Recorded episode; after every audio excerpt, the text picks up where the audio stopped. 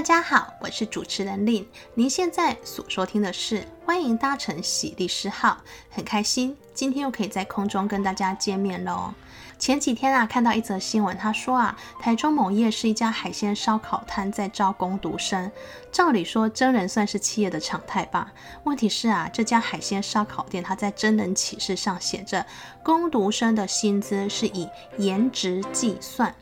以颜值计算这句话就在网络上引起了广泛的讨论，同时也吸引到了台中市劳工局的注意跟调查。劳工局说啊，如果这个调查真的属实，可能就会涉及到就业歧视，可以根据《就业服务法》第六十五条第一项，处雇主三十万元以上到一百五十万元以下的罚锾。哎，这裁罚真的很重哎，其实对一般企业的雇主来说，可能会承担不了哦。问题是，到底什么是就业歧视啊？刚刚我们说到的这则新闻，很多人就会说，哎，这以颜值高低作为征才条件，很明显啊，就是就业的歧视啊，本来就对应征者很不公平，对吧？那如果我们再来问一个问题，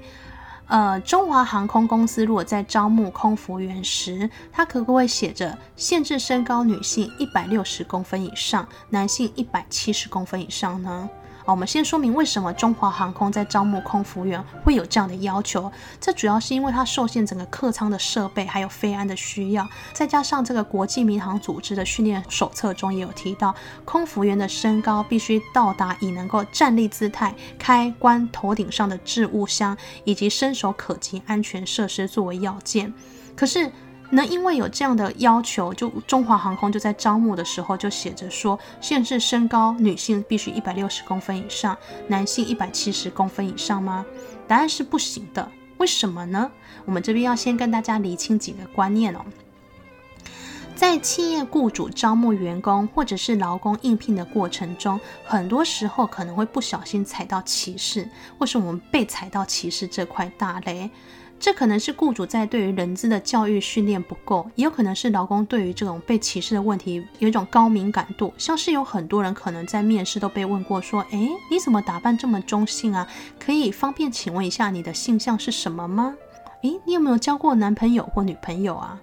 最近有没有结婚打算呢？哦，你已经结婚了，那你们有生小孩计划吗？看似这个问题好像很……亲切，可是像这样的问题，全部都哒哒哒，这都是大叉的叉，这都可能会涉及到整个就业歧视。其实，在关于歧视的各种不同规定，我国是有很多的，只是它分别散落在不同的法规中。像是性别歧视，就是规定在劳基法第二十五条规定，它规定啊，雇主对劳工不得因性别而有差别之待遇。另外，性别工作平等法第七条也有规定着，雇主对求职者或受雇者的招募、甄试、禁用、分发、配置、考绩或升迁等，不得因性别或性倾向而受有差别待遇。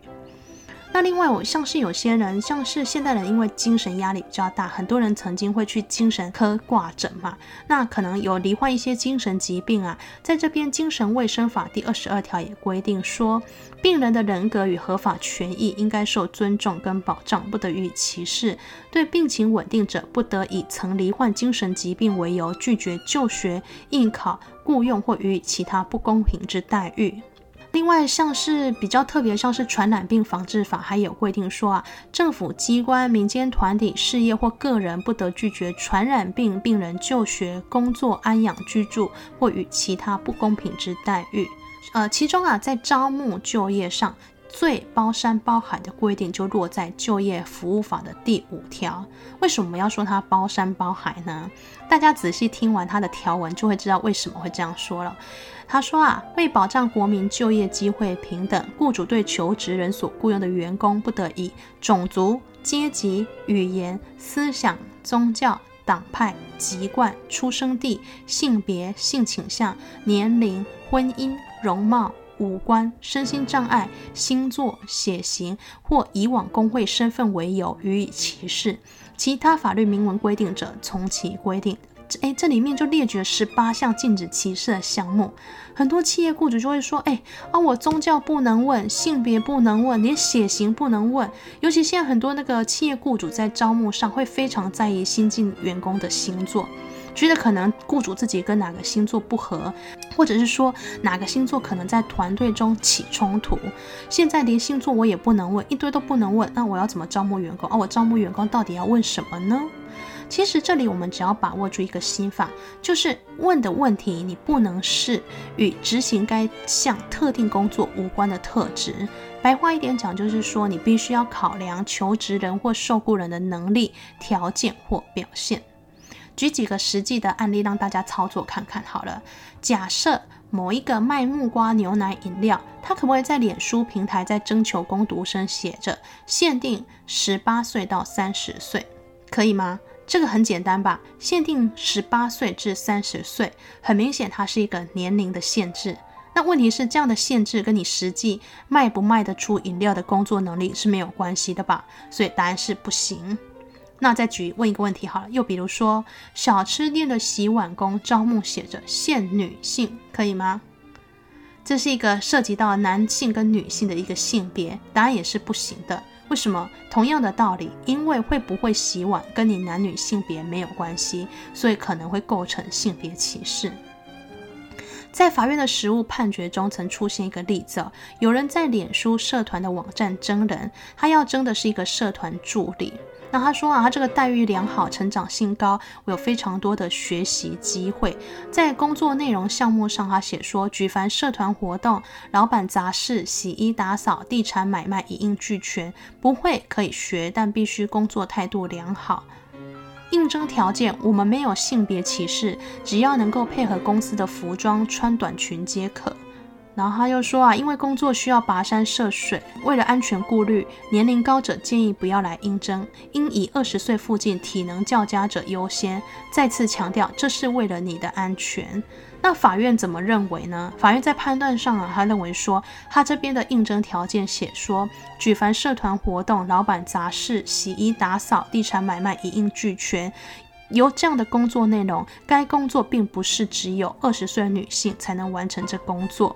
也就是说，这跟员工的性别、年龄还有工作之间是没有关联的。那现在他这个征才启事，他又要求说要必须配合公司服装，穿短裙，还要以二十岁附近、体能较佳者优先。他很明显的就是以二十岁的女性作为应征条件。他这样的应征条件呢，会使有意想要来应征该工作的男性，或者是说可能二十岁以上的女性，这些可能就无法来应征，或者是说呢不。不能来应征，导致影响他们在求职过程中本来应该有的一个面试机会，所以法院就认为说，这的确是违反就业服务法第五条第一项，还有性别工作平等法第七条的性别歧视规定。最后这个案例，它就是被认定为性别歧视，而到最后他是被裁罚了四十五万元哦。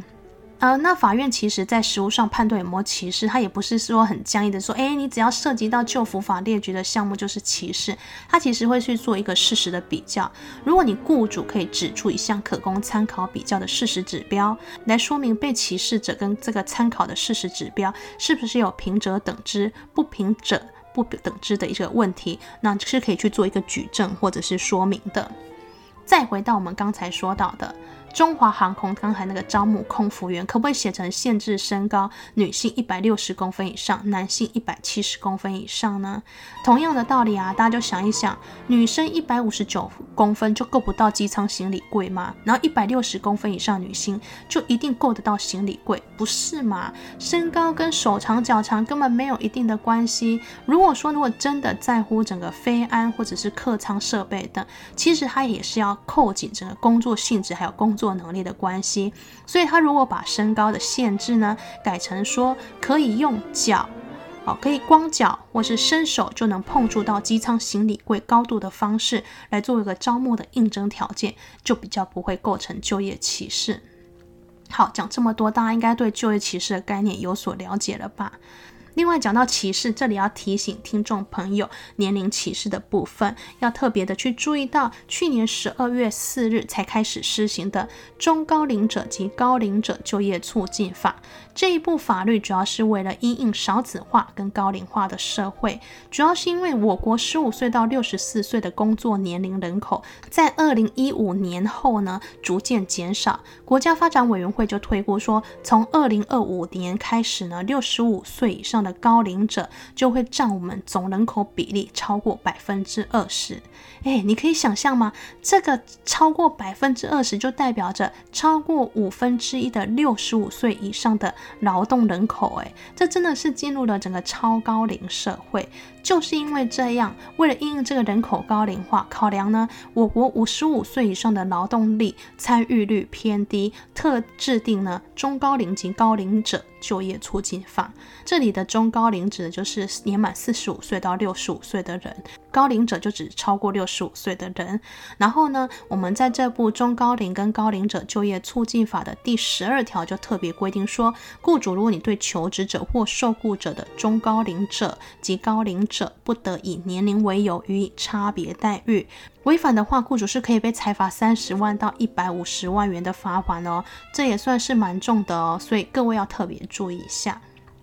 好啦，节目到了最后，除了要提醒雇主在招募新人时要注意有很多雷区是不可以误踩外，也要提醒听众朋友，如果你在求职的时候遭到歧视，除了最直接的方式就是向雇主及时反映，或者是从公寻求公司内部管道去救济。但是如果歧视的情形没有改善，或者是说它是变本加厉的时候，可以考虑进一步向各县市政府劳工局提起申诉。哦，